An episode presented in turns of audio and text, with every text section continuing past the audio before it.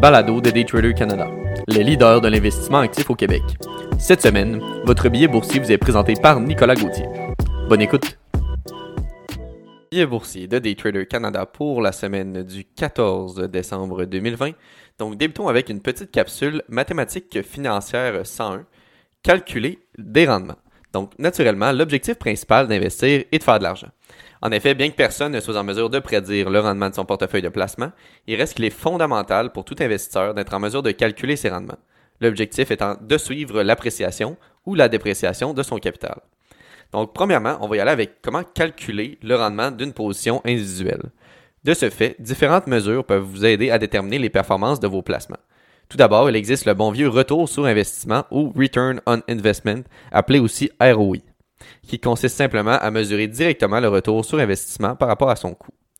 Ainsi, pour calculer le ROI, il suffit de diviser le coût de l'investissement par son rendement. Bien que euh, ce ne soit pas une science parfaite, il s'agit d'une mesure brute de l'efficacité d'un investissement. Donc, dans le cas d'un placement boursier, cela se calcule de cette façon. Imaginez que vous avez acheté des actions d'Apple à 119,50 et que vous les ayez vendues à 125,95. Le retour sur votre investissement se calculerait en soustrayant le prix vendu au prix acheté, donc 125,95 moins 119,50, ce qui donne 6,45 Ensuite, pour avoir la donnée en pourcentage, il suffit de diviser le 6,45 de gain au prix payé, soit 119,50, et multiplier cela par 100 pour obtenir un rendement de 5,397% que l'on peut arrondir à 5,4%. Ensuite, comment calculer le rendement d'un portefeuille? Donc maintenant que vous avez obtenu le rendement sur votre position individuelle, il est fondamental de l'intégrer dans votre rendement de portefeuille.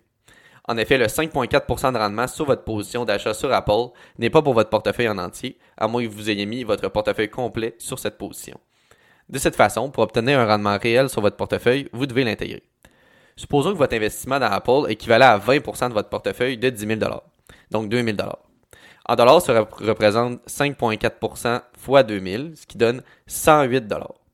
Alors, cela constitue 108 dollars divisé par le montant total du compte, soit 10 000, multiplié par 100, ce qui est égal à 1,08%. De plus, il existe également une autre manière d'arriver à la même donnée sans avoir à la calculer avec le montant total du compte.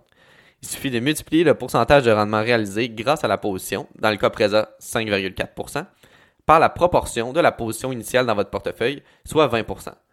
Le calcul sera alors 5,4% fois 20%, ce qui va, égal, ce qui va être égal à 1,08%. Donc, ça va être votre rendement sur votre portefeuille total. Donc, en somme, ces deux calculs sont des outils indispensables à tout investisseur ou négociant actif. Ils représentent une mesure simple et intuitive de la rentabilité d'un investissement. En revanche, il est important de savoir qu'il existe certaines limites à ces mesures. En effet, elles ne prennent pas en compte euh, la période de détention d'un investissement et ne sont pas ajustées en fonction du risque. Cependant, malgré ces limites, le retour sur investissement reste une mesure clé utilisée par les plus grands négociants actifs et investisseurs. Ensuite, passons à notre second sujet, augmentation du nombre d'évictions aux États-Unis à venir.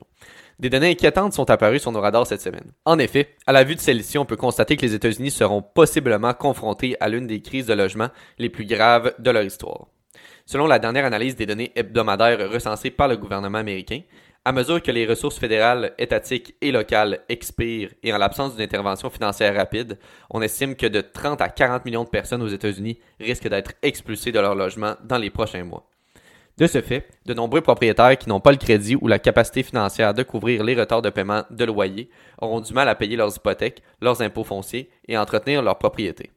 D'ailleurs, si l'on regarde la carte présente dans le billet, sur 17 millions d'Américains en retard sur leur paiement, actuellement 33% font face à une éviction dans les deux prochains mois. De plus, tel que la carte le présente, certains sont encore plus élevés. Bien que plusieurs Américains à travers le pays soient confrontés à des risques similaires, on peut noter que le Texas se démarque avec environ 718 000 personnes menacées de saisie ou d'expulsion. En fait, plus de 7,1 millions de personnes dans cet État peuvent s'attendre à une perte de revenus d'emploi dans les quatre prochaines semaines. La Louisiane, le Nouveau-Mexique, le Mississippi, le Wyoming et le Missouri sont d'autres États qui envisagent des pourcentages élevés de perte de logement potentiel. Enfin, il va sans dire qu'avec près de 17 millions d'Américains en retard sur leur paiement hypothécaire et de loyer, il pourrait y avoir des conséquences importantes à venir. De cette façon, à la suite d'une ordonnance émise par le gouvernement américain en vertu de la loi sur les services de santé publique, il a été déclaré qu'un moratoire sur l'expulsion pourrait contribuer à l'efficacité des mesures de prévention de la COVID-19, telles que la mise en quarantaine, la distanciation physique et l'auto-isolement. Cependant, alors que les expulsions ont été temporairement suspendues en vertu de cette ordonnance le 4 septembre dernier, la date d'échéance de cette protection arrive à grands pas alors que la fin de 2020 approche. Terminons maintenant avec notre dernier sujet. Qu'est-ce que la journée des quatre sorcières? Donc, la journée des quatre sorcières est une journée où l'expiration simultanée sur option d'achat des contrats à terme sur action, des contrats à terme sur indice boursier et des contrats d'option sur indice boursier se produisent le même jour. Cela arrive quatre fois par année, soit le troisième vendredi de mars, de juin, de septembre et de décembre, donc ce vendredi. En effet, les contrats à terme et les contrats d'option, contrairement à une action, ont une date d'expiration. De ce fait, des paris importants ont été placés sur ces marchés. Le jour des quatre sorcières constitue le moment où les négociants, ayant pris ces paris, devront décider s'ils renouvelleront leur contrat à terme et conserveront une position dans un contrat non expiré, ou s'ils clôtureront leur position à terme, ce qui pourrait consister en un achat ou une vente selon la direction de leur position d'origine.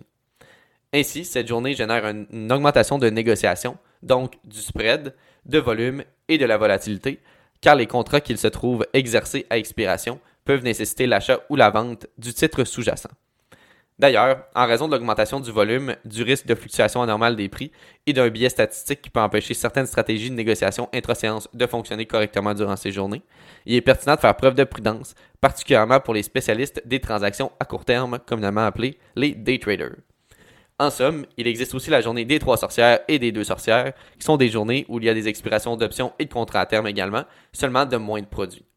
Par exemple, la journée des deux sorcières se produit normalement le troisième vendredi de chaque mois, sauf en mars, juin, septembre et décembre. Les classes d'actifs qui peuvent entrer dans la catégorie des doubles sorcières comprennent les options sur actions, les options sur indice, les contrats à terme sur indice boursier ou les contrats à terme sur actions simples. Naturellement, plus il y a de produits qui expirent la même journée, plus il y a de possibilités de vivre une hausse de volatilité. Merci beaucoup d'avoir écouté le billet de cette semaine. C'était Nicolas Gauthier pour le billet boursier de Daytrader Canada.